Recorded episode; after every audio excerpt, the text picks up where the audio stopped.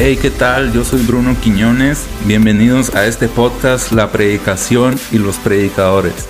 En cada episodio estaremos conversando con hombres y mujeres que dedican su vida a la predicación. Escucharemos conceptos, métodos, estrategias y experiencias de los predicadores de nuestro tiempo.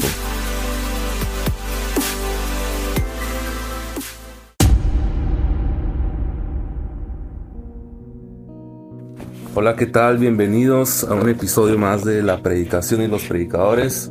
Estoy ahora con el evangelista Naín Camacho. Bienvenido a Ciudad Juárez. ¿Cómo estás, Naín? No, muy contento, este, agradecido con Dios y de volver a, a Ciudad Juárez y pues estar contigo.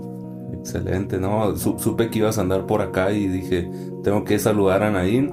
Y bueno, eh, ya con saludarte era una bendición y ahora poder grabar, pues doble bendición. No, hombre, pues la verdad que el, gusto y el gozo es mío. Sabes que Elsa, mi esposa y yo les amamos a toda tu familia, a ustedes. Y la bendición es mía poder estar en, este podcast y charlar un poco de, lo que Dios hace, ¿verdad? Y gozarnos. Amén. Este, estaba recordando la última vez que te vi, estábamos en, la sierra de Chihuahua, en el campamento Marcados por el Fuego. Eh, tú fuiste como uno de los predicadores. Y pues según yo recuerdo no, no tuve la oportunidad de, hablar tanto contigo, estaba más una plática general, eh, pero ya hace unos años de eso, ¿no? Ya, bueno, fuimos dos veces a ministrar, a predicar ahí a Marcos por el Fuego. Una fue en el 2017 y luego el siguiente 2018 y luego empezó pandemia y ya no, ya no salimos. Este, y, pues sí, pues ahí nos hemos visto en, en, en el Nacional de Jóvenes también. El oh, año pasado también nos vimos pero ya esta vez pues con un poquito más de tiempo de charlar. Sí, va a estar muy bueno, así que pues vamos a, abordar este tema de la predicación y los predicadores. Para ti, Nain, eh, así empezando con conceptos, ¿para ti qué es predicar? Mira, predicar es eh, comunicar un mensaje.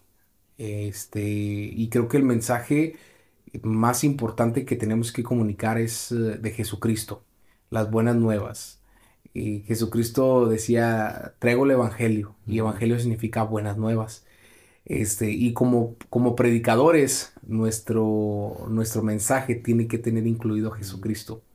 Eh, leí acerca de Charles Spurgeon que decía, ¿no? Eh, que si tu mensaje está careciente de, de Jesucristo, entonces eh, no, no es mensaje, no es predicación. Sí, decías Spurgeon, eh, si tu mensaje no trae a Cristo, retírate del púlpito. Ándale, qué fuerte, ¿no? Es fuerte, pero es una realidad porque ah, hay ahora una, una gama de muchos conferencistas y no sé tú qué piensas, eh, cuál es la diferencia entre conferencia y predicación. Eh, creo que la conferencia pues, debe de ser más eh, informativa, más eh, datos, esto, lo otro, igual la predicación, pero creo que la predicación tiene, tiene algo muy especial al don de convencimiento de las almas, de que vengan a los pies de Cristo. Em, y definitivamente hay muchos que se han levantado en ese tiempo a, más que mm, conferencistas motivadores coach, eh, coach eh, este, que traen una, una charla o un temas muy de, muy de, este, eh, que Dios te ama tal y como eres, que no importa las cosas que viviste. Yo, yo creo eso, Dios te ama tal y como eres, pero no te va a dejar tal y como estás, ¿verdad? O sea, tiene que haber un cambio, un encuentro con Cristo. Pero palabras huecas y vacías, que, como dice Pablo, ¿no? Este, símbolo que retiñen y y, pues, este, eh, creo que la predicación tiene que tener algo esencial y es la Trinidad, Padre, Hijo, Espíritu Santo. Totalmente, y, es que para todo hay lugar, ¿no? Hay lugar para conferencias didácticas. Eh, uno de los eh, grandes escritores de homilética, Orlando Costas, define que el propósito del sermón se puede definir en tres. Uno es el didáctico, es decir, hay lugar para enseñar y, pero también dice que los otros es el querigmático, entonces que es el de salvación, el de evangelismo, y por otro lado él marca el pastoral, el de edificación. Entonces, tomando en cuenta esto, pues considero eh, tú en tu ministerio eh, actual te, te, estás llevando, eh, dejando guiar bajo el estilo querigmático, evangelista 100%, eh, no es algo nuevo para ti, es algo que tienes trayectoria. Y, tomando en cuenta esto, ¿a, qué edad comenzaste a predicar? Eh, ya tengo, empecé a los 21 años, 22, 21 años. Tengo ya 13 años, 12, 13 años predicando. Este, desde que Dios me llamó. O sea, ya oficialmente que yo siento que Dios me llamó a hacer esto, a predicar, a meterme al instituto bíblico desde los 21. Tuve un encuentro con Dios muy fuerte a los 19 años. Mm. Me alejé del camino, eh, quería experimentar, quería ser un joven normal, eh, así decirlo entre comillas, y tuve un encuentro real con el Espíritu Santo en una habitación lejos de casa. Eh, la palabra de Dios causó el efecto en mi corazón, en mi mente, de retornarme a los pies de Cristo y, y cuando regreso a casa regresé con una convicción bien clara, que es lo que, es lo que Dios quería hacer a través de mi vida y empecé a servirle en todo. Mm. Eh, yo no, no, no, me, no me encasillé como predicador. Cuando Dios me empieza a llamar a predicar, este, había algo que yo decía que no, por mi pasado, por mis errores, pero igual Dios restaurando, Dios tratando conmigo, este, entré al instituto bíblico y ya de eso ya, pues ya son 12 años. Y es interesante porque tú creciste en una casa evangélica, un lugar donde tu, tu, padre es ministro de muchos años y tú creciste viendo eso, pero te alejaste. Yo, sí, definitivamente, no, sí, mi papá es evangelista, de hecho yo nací, mi papá ya estaba en el evangelio, ya predicaba, eh, pues mi nombre, Naín Melquisedec, o sea, cargo la cruz de la parroquia, como quien dice, ¿no? Eh, no puedo negarlo, que, soy cristiano, que soy hijo de pastores, eh, pero creo que sí es algo que como jóvenes muchos nos enfrentamos, ¿no? Con el, el, conocer, el saber quiénes somos, este, y que Dios es real, y ahí tienes el encuentro con Cristo. Entonces, cuando tienes un encuentro con Cristo real, este, no importa si eres hijo de pastor o de, no creyente, este, o de creyente, eh, Dios es real, tienes ese encuentro y cambia tu vida. Eh, me alejé, pero se cumple la palabra. De, de, retornarnos a los pies de Cristo. La historia del hijo pródigo. La historia del hijo pródigo, sí. Tuviste la convicción de un encuentro con Cristo y más que eso de, de convicción de un llamado al ministerio al, el mismo momento. Sí, sí, definitivamente que fue algo muy tangible para mí el, decir, este, no, no puedo, no puedo evitar lo que Dios está haciendo. Independientemente papá sea evangelista, no es, no sigo, no sigo el camino que él ya marcó, sino es un ministerio completamente diferente al llamado que Dios hizo en mi vida. Eh, pero este, sí vamos por esa misma línea, ¿no? Una línea evangelística, pentecostés, eh, sanidad de milagros, bautismo del Espíritu Santo. Eh, y como tú lo decías, que sí en la predicación tiene que haber esa línea de, predicar de Jesucristo, pero también de estudio, ¿no? Es como un es como un, bote, ¿no? Vas con, dos remos, no puedes ir nada más con uno. Para avanzar tienes que ir con dos.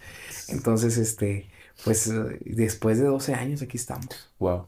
Me llama mucho la atención cómo en, medio de este proceso, eh, en qué momento eh, fue cuando, pudiéramos decir, explotó este asunto de tu ministerio en qué momento tú dices, este fue un parteaguas, porque eh, se sabe, ¿no? Entre los predicadores eh, buscan quién está en ciertos pósters y ya una vez como que pasa ese filtro, pues se va al siguiente. Yo, yo recuerdo que, que llegaste a Marcados por el Fuego y realmente pues yo no te conocía. Pero cómo llegaste al campamento, pues uno de los más grandes, ¿no? De, de, de asambleas de Dios.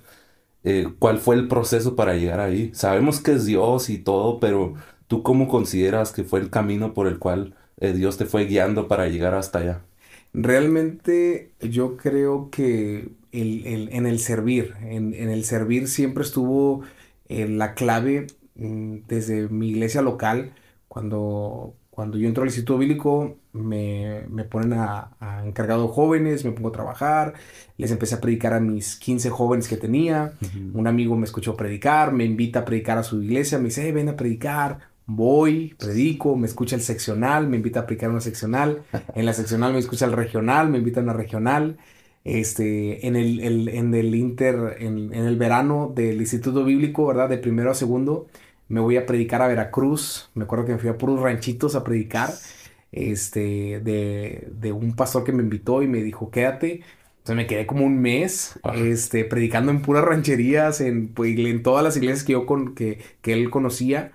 Este, y fue así, aceptando, aceptando, caminando obviamente este, hubo retos, ¿no? Hubo retos eh, en, el, en la formación, hubo retos en el terminar el instituto, hubo retos en, en dejarlo secular, ¿verdad? Trabajo secular porque ya Dios me estaba llamando más tiempo al ministerio.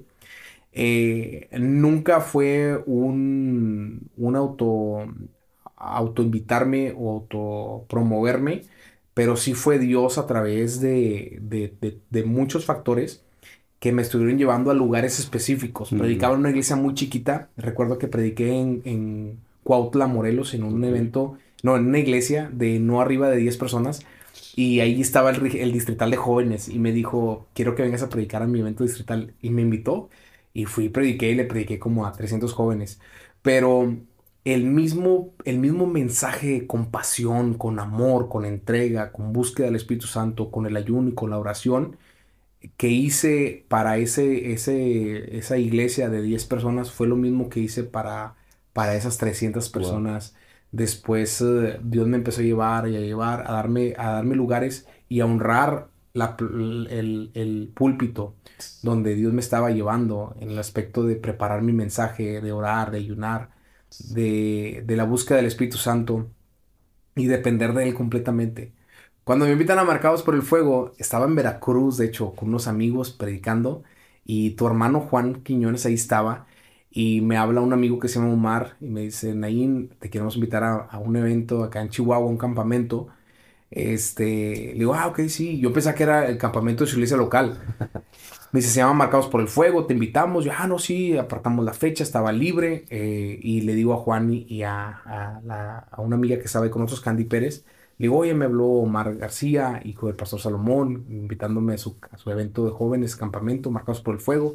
y se quedan viendo entre ellos y me dicen, ¿es en serio? Le digo, sí, es en serio, los está invitando. Este, y dice, pues, eh, sí sabes qué evento es. Le dije, pues me imagino que un evento local. Me dijo, no, es el campamento distrital de jóvenes y es el campamento más grande del distrito de Chihuahua y más grande de, de, este, de México. Y me quedé pensando como que, pues es Dios. Wow. Porque realmente en ese campamento nadie me conocía más que Omar. Exacto. Pero Dios pone en los corazones el, lugar.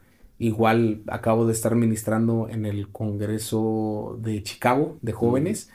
Y fueron como 1500 jóvenes. Este, y Dios abrió la puerta. Eh, estuvimos ministrando en el de Texas, en el distrital de Texas, también aquí en, en México en eventos también en, el Distrito Federal. Estuvimos ministrando, bueno, Ciudad de México, en otro evento así súper grande, donde estuvieron muchos invitados y pues yo era como el menos conocido, ¿no? Pero cuando tocábamos la plataforma, el Espíritu Santo respaldaba, bautizaba gente, eh, sanaba enfermos. Eh, y pues de aquí en adelante estamos viendo cómo Dios está abriendo puertas. Vamos a ir a Cuba, eh, ya en este mes vamos a Cuba, ¿verdad? Entonces, creo que no hay un formato de decir, ah, es la clave del éxito.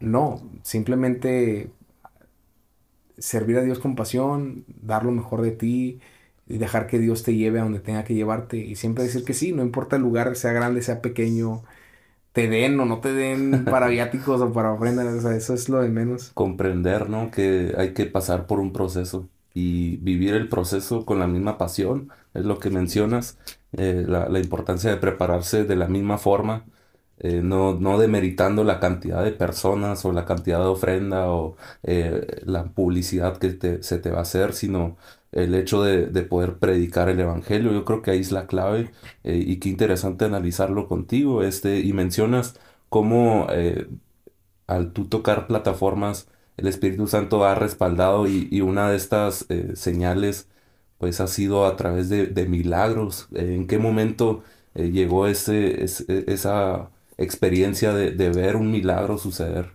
me imagino que fue algo impresionante para ti.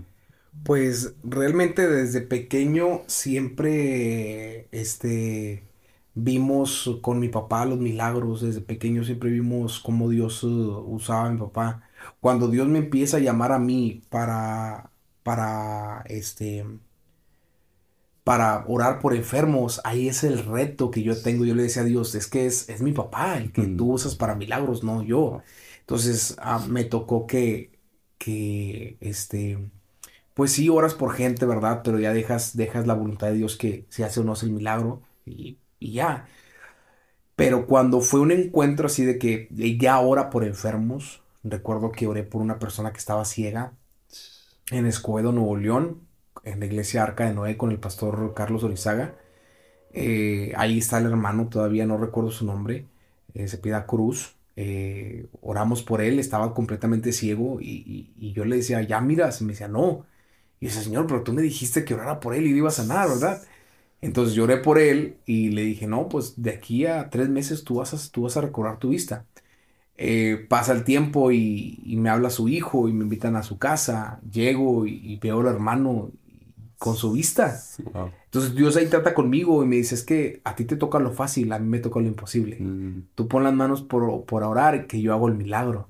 Y Dios me ministró de esa manera, tal, tal forma que pude ya ahora entender, después de tantos años, que hay milagros en el momento y hay milagros progresivos. Hay milagros que, que te puedo decir, muelas de oro en ese mismo momento. Eh, que la gente me dice, oye, se me durmió la boca, siento como un fluoruro o algo así como cuando vas al dentista, le reviso y, y- y tienen oro, tienen plata, este, las muelas caries se le quitan. Eh, y ahí tengo fotos, hermano, en mi, en mi, en mi página de, de Facebook, este, Evangelista Naín Camacho. Y milagros como los niños de pie plano, ¿no? O sea, Ujú. entonces, pero todo fue parte de fe. O sea, porque al principio es como que realmente Dios lo va a hacer. Y ahora es una certeza, Dios lo va a hacer, ¿no? Una seguridad. ¿Por qué? Porque ya lo he visto. claro. Entonces va incrementando tu fe. Wow. Pero también vas entendiendo que hay dos vertientes en el cuestión de la fe. La vertiente es que Dios puede hacer el milagro y gloria a Dios porque Él lo va a hacer y activa tu fe, pero también la vertiente de la fe de aceptar que Dios no lo quiere sanar y que hay otro proceso y, y en todo, en todo, en todo tiempo de seguir alabando a Dios. ¿verdad? Como decía el salmista, en todo tiempo su alabanza está en mis labios. Entonces, eh, estamos viviendo ahorita ese toque, ese, ese mover de Dios en milagros, en señales, pero al principio es un reto de fe. Totalmente.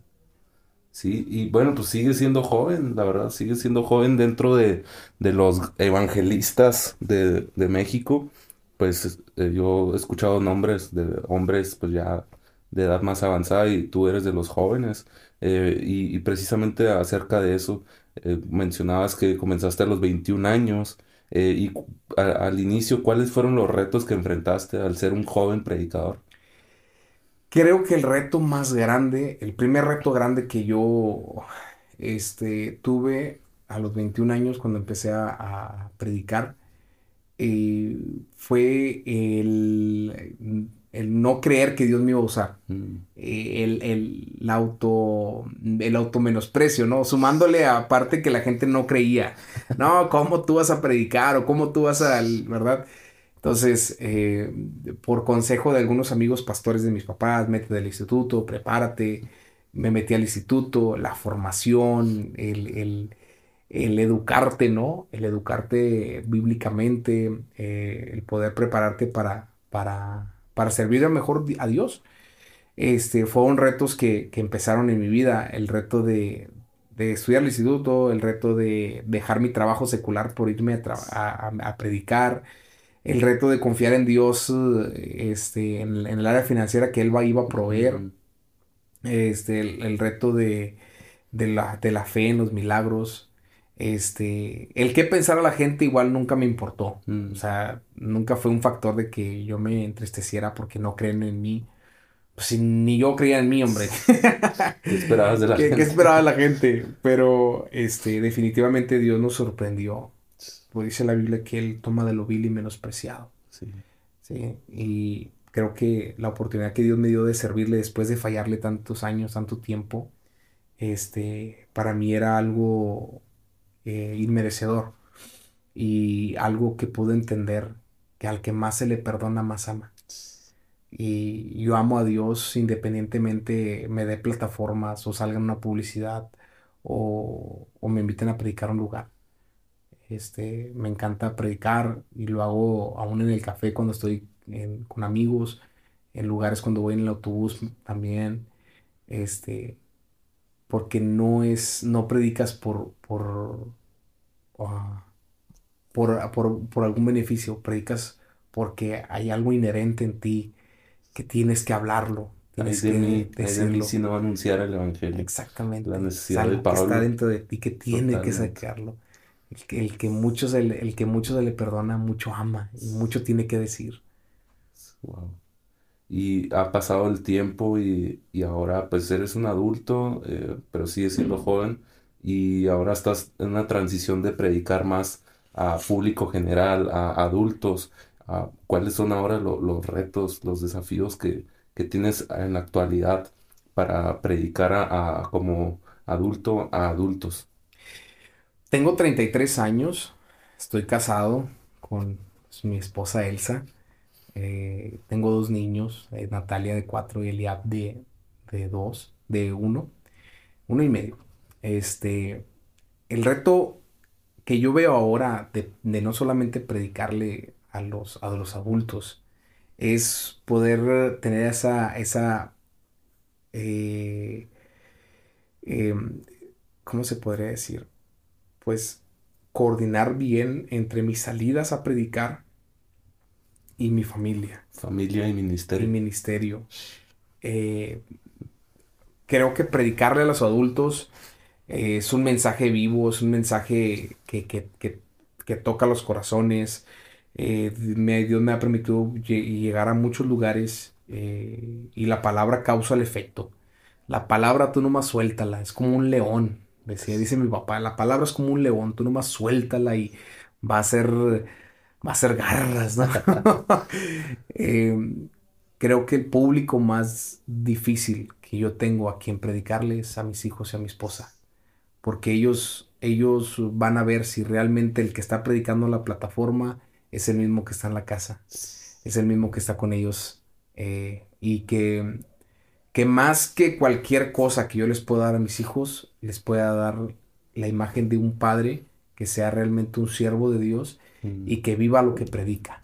Eso creo que es lo que más.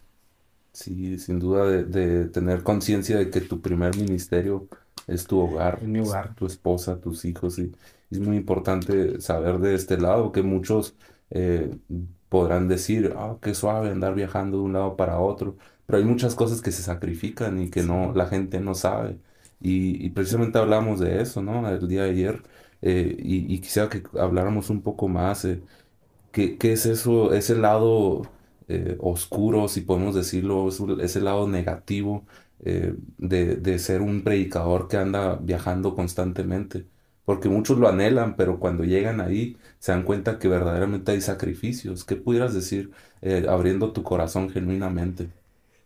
Lo comentaba en la mañana con, con los hermanos que estamos ahorita aquí recibiéndome. Para mí, lo más difícil es dejar a mi familia. Lo más difícil es dejar a mis niños y a mi esposa en casa, que, que ellos estén allá lejos de mí. Eso es lo que más me, me- me duele. Pero lo más, eh, eh, lo que viene a, a fortalecer todo eso también es ver lo que Dios hace. Mm, O sea, ver, ver los milagros, ver las señales, ver el mover del Espíritu Santo. Eh, y mi esposa lo tiene bien consciente. Ella dice, hay veces que digo, Señor, ¿por qué Anaín? Este, porque nos hace mucha falta aquí en la casa, ¿verdad? Yo me voy a veces, eh, trato de irme lo, lo menos posible mm, en cuestión de tiempo. Yo sé que no puedo decir a todos sí, pero trato de, de ir, predicar y regresarme, Sí. estar en casa, porque pues uno extraña a su familia, yo extraño mucho a mi familia. Creo que eso es uno de los puntos importantes. Las finanzas, te voy a decir sincero, las finanzas Dios siempre provee. Dice la Biblia que nunca he visto un justo desamparado ni que su simiente mendigue pan. Que en la mano de Dios siempre se extiende a misericordia, a bendición. Eh, entonces, en esa área, digo, Dios provee. ¿Cómo, cuándo, dónde? No sé, pero Dios lo va a hacer y hasta el día de hoy Dios no me ha fallado. Eh, otro de los, de los eh, factores que yo veo de andar viajando mucho, este, es el desgaste. O sea, te desgastas, te cansas. Porque a veces viajas en avión, a veces en camión, a veces en carretera.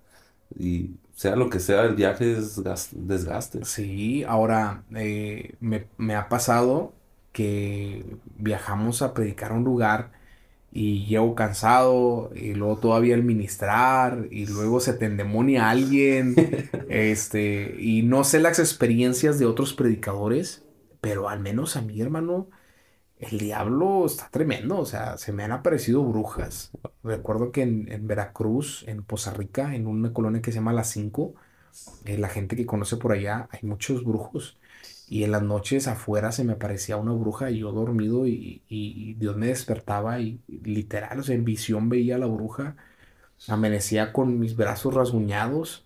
el pastor de ahí se, se decía, hermanos, que aquí está tremendo. Predicaba y me faltaba el aire y, y reprendías en el nombre de Cristo Jesús. Entonces, es un desgaste.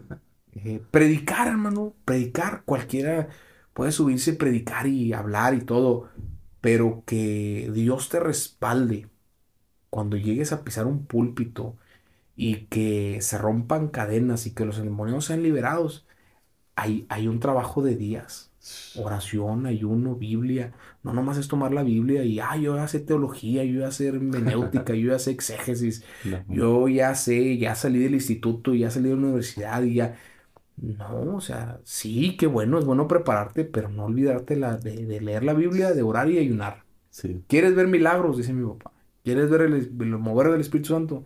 ¿Quieres ver que Dios te respalde? Biblia, oración, ayuno. Ayune. Métese unos tres días en ayuno y, lo he visto.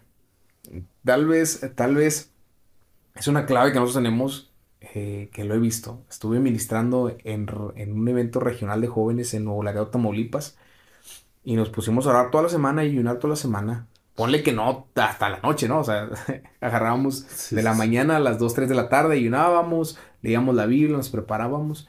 Y hubo un mover del Espíritu Santo tan tremendo. Tantos jóvenes bautizados, jóvenes eh, que fueron liberados. Ahí en un momento caían y se endemoniaban y eran liberados.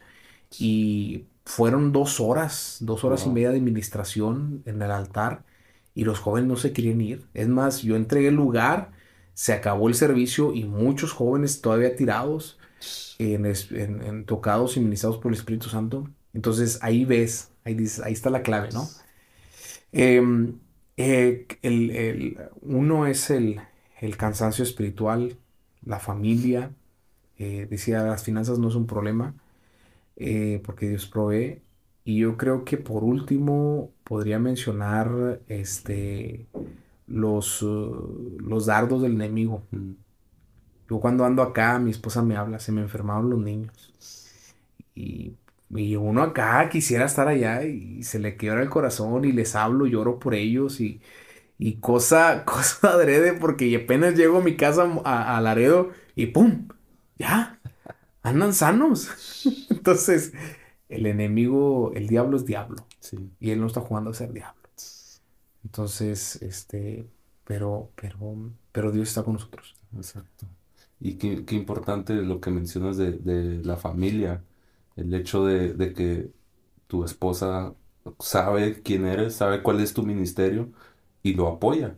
Porque una cosa muy distinta sería el hecho de que eh, tú tengas un llamado a un ministerio y que a partir de que te casas, pues todo se detiene. ¿Por Porque tu esposa eh, no permite que puedas salir, no permita que seas ese instrumento que eres de Dios y que se opusiera a, todas las salidas. Se queda de ser muy conflictuoso el asunto, pero el, aspecto de que lo acepte habla de que ella comprende de que eres un siervo de Dios y de que es su papel, eh, parte de, de ese rol pues el permitir que tú puedas viajar y, hacer todo lo que Dios te llama y, es muy importante porque eh, muchos jóvenes se casan y no eligen bien con quién casarse.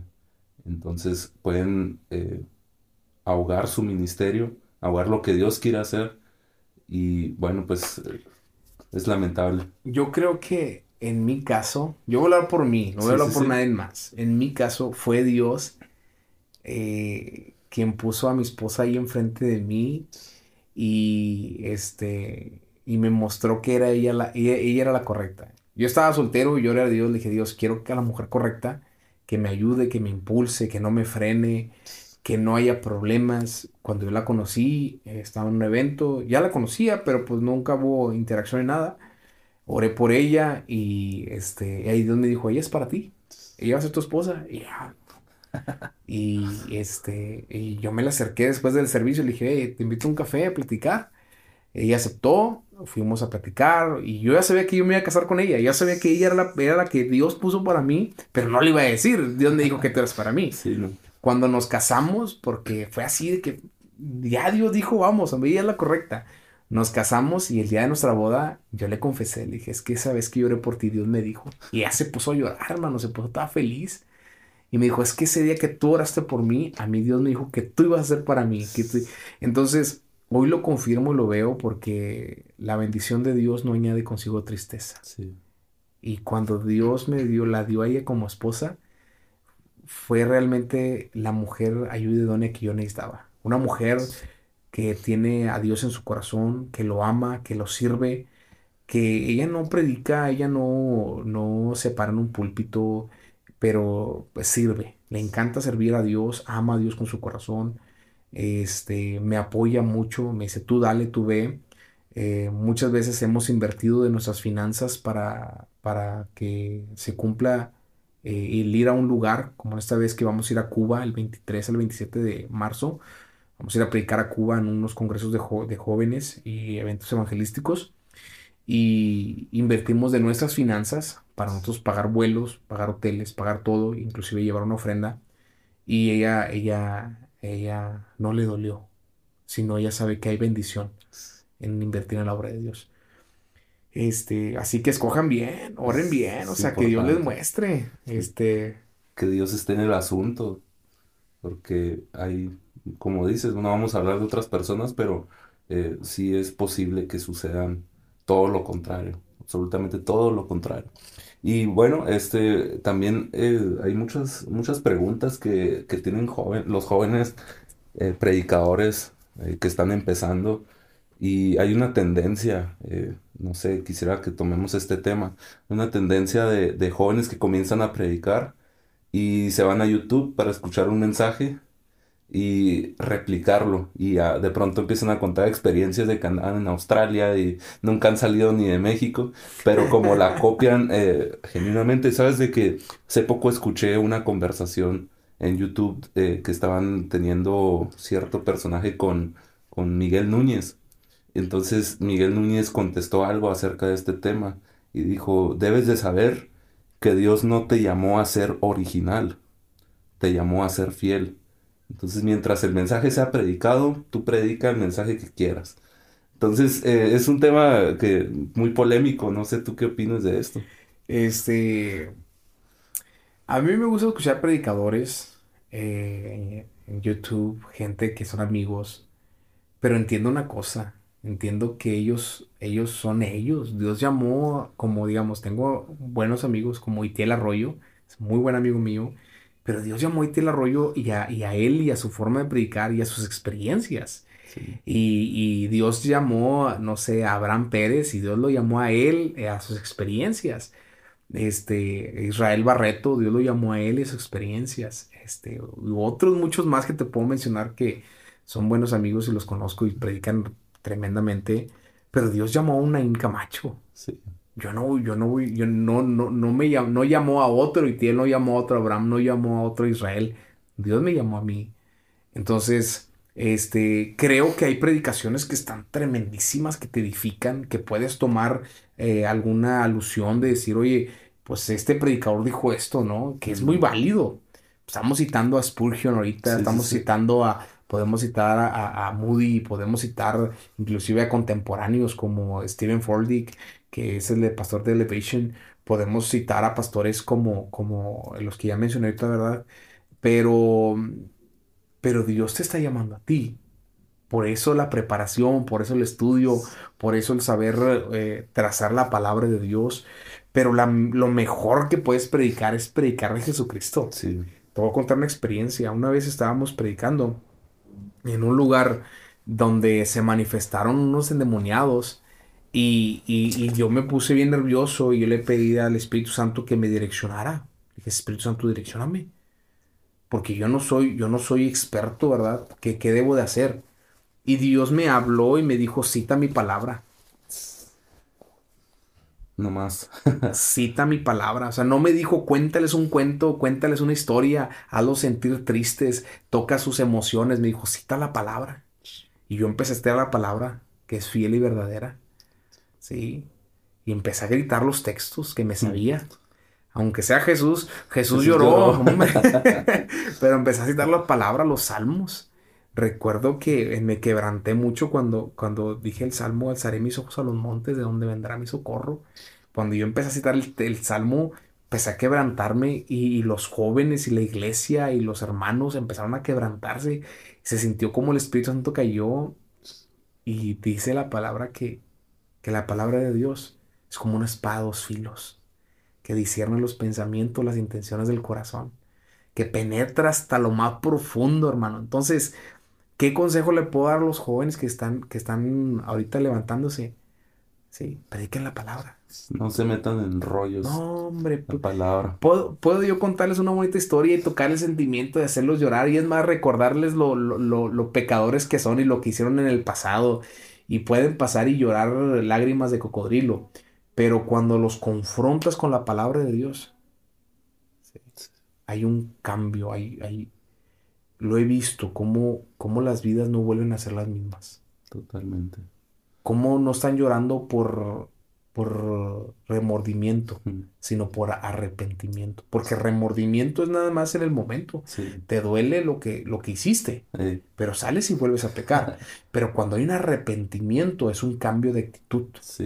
Y eso lo hace la palabra. No más, no más la palabra. Y, muchas veces creo que, le robamos a, robamos a Dios la oportunidad de que nos use al querer imitar a otros, al querer hacer eh, copias de otras personas, le robamos a Dios lo que Él quiere hacer en nosotros y, sin duda alguna en el momento que nos dejamos usar por Él, eh, comienzan a suceder los milagros, comienzan a suceder eh, cosas extraordinarias, se abren puertas, ¿por qué? Porque decidimos seguir el llamado de Dios para nosotros. No, sé tú que como predicador y, y ya que has tenido estudio y todo eso, ¿qué has hecho para ir mejorando? Porque muchas veces eh, muchas personas se, acercan y te dicen, hermano, qué buen mensaje. Eh, y, uno pudiera caer en conformismo, en decir, bueno, es que si ya fue un buen mensaje, ya estoy bien. Pero creo que en muchas ocasiones no somos buenos analizándonos a nosotros mismos y necesitamos eh, retroalimentación de, personas positivas y negativas para poder ir en crecimiento. No sé tú cómo, cómo lo, lo haces para poder ir creciendo cada vez más como predicador. Sí.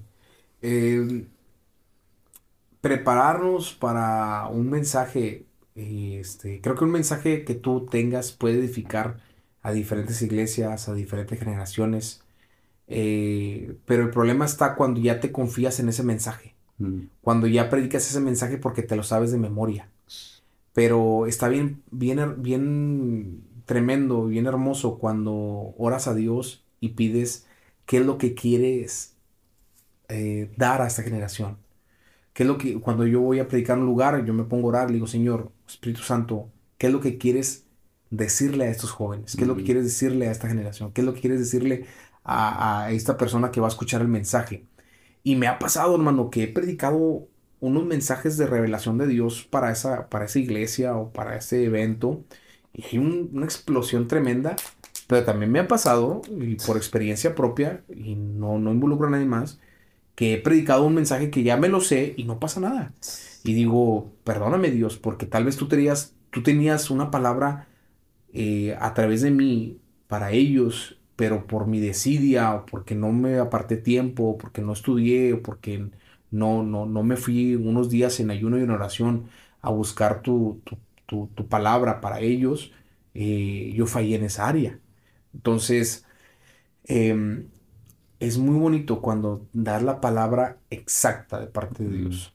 Cuando, cuando, cuando Dios te lo revela, ¿verdad? Cuando Dios te lo revela de tal manera que, que hasta gente viene, una vez vino un señor y me dijo, me dijo, este, usted conoce a mi esposa, porque todo lo que usted habló, sí, son los problemas que yo tengo con mi esposa en casa. Le dije, pues yo no te conozco, pero Dios sí te conoce. Sí. Y Él te está, este está hablando, te está ministrando. Y el hombre ahí aceptó que eso es su corazón y todo. Entonces, este, te, te da un gozo. Y a base a, a los errores, obviamente, dices, ah, pues es que estas son las claves, esta es la forma como tienes que. Obviamente tienes que prepararte, tienes que estudiar, eh, lee libros, hay libros muy buenos de, de homilética, de exégesis, de la correcta interpretación del texto, ¿no? Porque pues no voy a agarrar un texto y formar un pretexto y, y, ¿verdad? y predicar lo que yo crea, este, sino que tienes que, tienes que prepararte, tienes que estudiar. Em, y, y son consejos que no solamente en la experiencia, sino son consejos que también he tomado de mi papá, de mi pastor, de mentores que he tenido, porque me gusta eh, escuchar, me gusta tom- tomar mentores. En este caso, como la hermana Anita Sánchez, Mm. ella este, ha estado últimamente eh, hablando conmigo, me ha estado aconsejando, mentoreando y escuchas la voz de la experiencia. El problema es que ahora los, los que se están levantando como jóvenes predicadores quieren saberlo todo Sí. porque ya estudiaron en una universidad o ya estudiaron este o, o ya pisaron plataformas grandes en las cuales ellos ya no, y ellos ya se las saben todas, todas. Entonces el error es eh, creer ya saber todo, Mm. Eh, pero, pero el que escucha consejo, sí, que escucha consejo, este, sabe, sabe eh, aplicarlo en los momentos de necesidad. Entonces, he tenido otros mentores que te puedo mencionar y que me han sentado y me han dicho, "Eh, sabes que estás cerrando en este, en este, en esta forma de predicar, ¿no? O sabes qué, mira, te aconsejo esto, mira, te aconsejo esto otro. Y hay cosas que también el Espíritu Santo nos direcciona, Sí. o sea, donde nos redarguye. No está bien esto. Eh, y Dios ha tratado conmigo en varias áreas, este, donde digo, ay, este, esta área mm, no es pecado, no es pecado, no muere el mundo, no muere el infierno, pero al Espíritu Santo no le gusta en mí. Mm. Entonces yo tengo que quitarlo y arreglarlo. Este, de- desde nuestra forma de hablar, desde nuestra forma de vestir, nuestra forma de caminar, y, y que hemos sido llamados a ser siervos de Dios. Sí. Entonces, ¿a quién le debemos todo esto? Si no es a Él. Exactamente, y creo que estamos terminando con este tema muy importante de- del mentoreo. Creo que pues tú, tú te has desarrollado los últimos años del otro lado, se puede decir, en Estados Unidos, y allá existe más esta cultura que realmente eh, yo la analizo en nuestro contexto acá en México y, y sí, sí sucede lo que mencionas, eh, jóvenes que creen saberlo todo, creen que pueden hacerlo con sus habilidades, con sus talentos y que menosprecian en ciertas ocasiones la experiencia de los, de los grandes, ¿no? Y, y qué importante que todo joven predicador, todo predicador tenga, ah, recuerdo un maestro lo mencionó, dice, tú tienes que tener mentores y tienes que tener a quien mentorear para cumplir el ciclo de- de- del mentoreo completo y que puedas ir creciendo y ayudar a otros más a crecer. Una vez me dijo un pastor, tienes que dejarte, tienes que dejarte mentorear y mentorear a otro. Que, que la unción no se quede en tus huesos. Entonces, eso, eso me impactó tanto que dije, órale, o sea, realmente no es que uno lo sepa todo, pero sí puede ayudar a una próxima generación. Sí, Sí puede ayudar a otros a no caer en los baches que ya caímos. Eh, digo, me ha, me, me- me ha sorprendido mucho cómo hay pastores que me han abrazado y me han aconsejado, me han direccionado, pero también está en mí si yo me quiero dejar mentorear. Sí, O sea, no solamente está en los jóvenes que no quieren dejarse mentorear, pero también están los adultos que no les gusta mentorear a otros, mm, porque los hacen gastar tiempo y no y como quiera hacen lo que quieren. O sea, te voy a aconsejar y vas a hacer lo que tú quieres. Entonces, creo que tienen que ver ese, ese, eh, esa humildad, sí, esa humildad, ¿eh? ¿Sabes qué? ¿Quieres llegar lejos? Escucha, practica, eh, habla, oye, ¿sabes qué? Tengo esta necesidad, tengo este problema, ¿cómo le puedo hacer aquí? ¿Cómo le puedo hacer acá? ¿qué me aconsejas en esta área? Eh, porque sabemos lo que queremos hacer, pero no sabemos cómo hacerlo. Y los viejos ya saben cómo hacerlo y, lo, y, cómo, cómo, cómo, puedes llegar. Sí.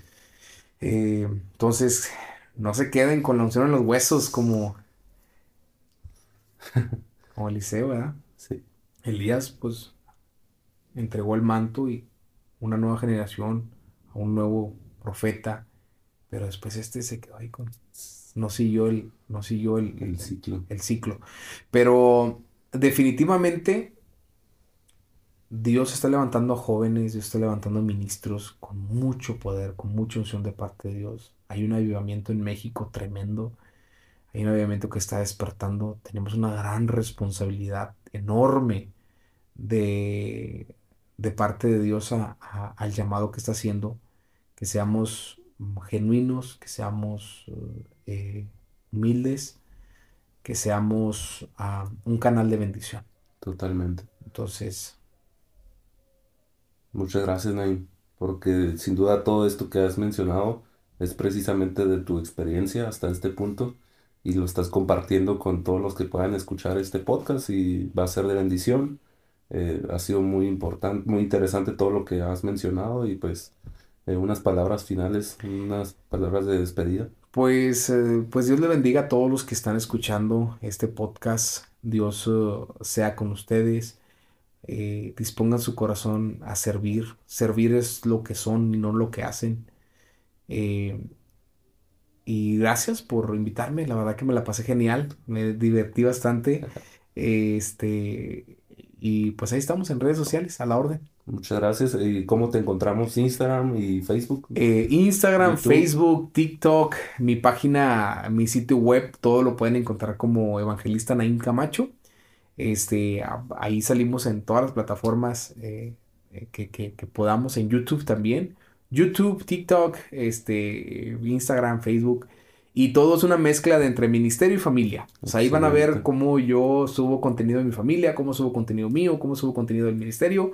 Este, y, y pues lo que ven ahí es lo que es. Ese es Naim Camacho. O sea, transparente, este, como, como tiene que ser, ¿no? Y pues gracias. Dios los bendiga.